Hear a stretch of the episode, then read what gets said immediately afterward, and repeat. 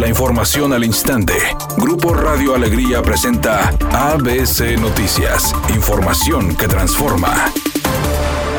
Dos días después de que el presidente Andrés Manuel López Obrador fue cuestionado sobre las desapariciones y hallazgos de cuerpos en fosas clandestinas en Nuevo León, el subsecretario de Derechos Humanos Alejandro Encinas acudió este viernes al estado y recorrió el lugar de excavación e inspección pericial en el municipio de Escobedo, donde fueron localizados 10 cuerpos sepultados en forma ilegal, en un predio ubicado a un costado de unas canchas de fútbol. En ese lugar, Alejandro Encinas señaló lo siguiente. En la ubicación de este sitio resultado de la detención de un, de un sector muy importante de 13 personas vinculadas con un grupo delictivo que está trabajando aquí en la región. De sus testimonios identificaron estos sitios, se está haciendo la intervención no solamente de las fosas donde se encontraron estos 10 cuerpos, sino de todo el perímetro y esperemos que se termine y se dé un informe por parte de la Fiscalía de En estos asuntos no hay fechas, son procesos que tienen que cumplirse este, con todo rigor.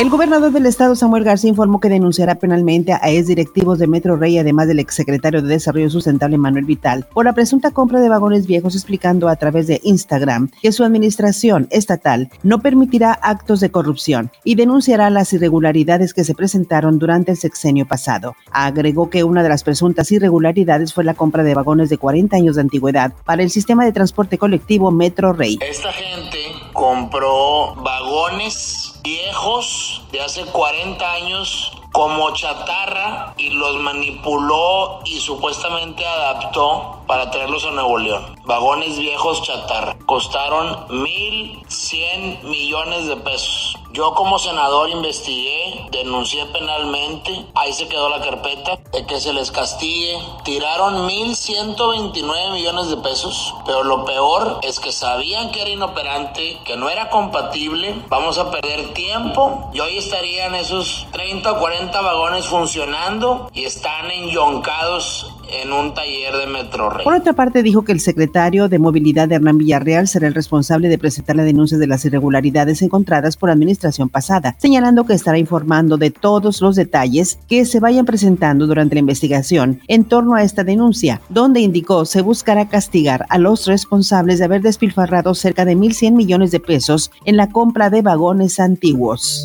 El presidente López Obrador agradeció el beneplácito del gobierno de Estados Unidos a la reforma eléctrica, expresado ayer por el embajador Ken Salazar en la Cámara de Diputados. Dijo que la reforma fortalecerá a la CFE para que empresas extranjeras como Iberdrola dejen de acaparar la distribución de electricidad con tarifas altas como ocurre en Nuevo León. Fue tanto el abuso que en el caso de Nuevo León, la zona de Monterrey, ya no tenía participación la Comisión Federal de electricidad. Ya no existía. Esta empresa española Iberdrola era la empresa, sigue siendo, pero ya se les vencieron los contratos, que vendía toda la energía eléctrica.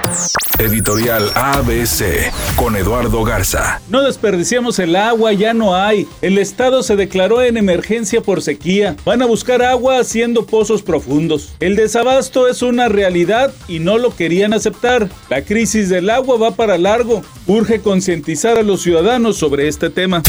ABC Deportes informa. Arrancan los Juegos Olímpicos Invernales allá en Beijing y México tendrá una delegación de cuatro participantes. Sara Shelper, que verá acción esquí alpino. En la misma categoría, Rodolfo Dixon. Jonathan Soto participará en esquí de fondo y Donovan Carrillo, que es el abanderado nacional, compite en patinaje artístico. Así que una representación de solamente cuatro atletas en las Olimpiadas Invernales. La actriz Dakota Johnson está cerrando negociaciones para interpretar el personaje de Madame Web en la próxima película spin-off de Spider-Man. Todo parece indicar que las negociaciones llegarán a feliz término, aunque ella prefiere no decir nada ni darlo por hecho hasta que no se concrete. Según dijo, es para que no se le cebe. Es un día con presencia de nubosidad. Se espera una temperatura máxima de 8 grados, una mínima de 4. Para mañana sábado se pronostica un día con cielo despejado. Una temperatura máxima de 12 grados, una mínima de 2. La actual en el centro de Monterrey, 6 grados. ABC Noticias. Información que transforma.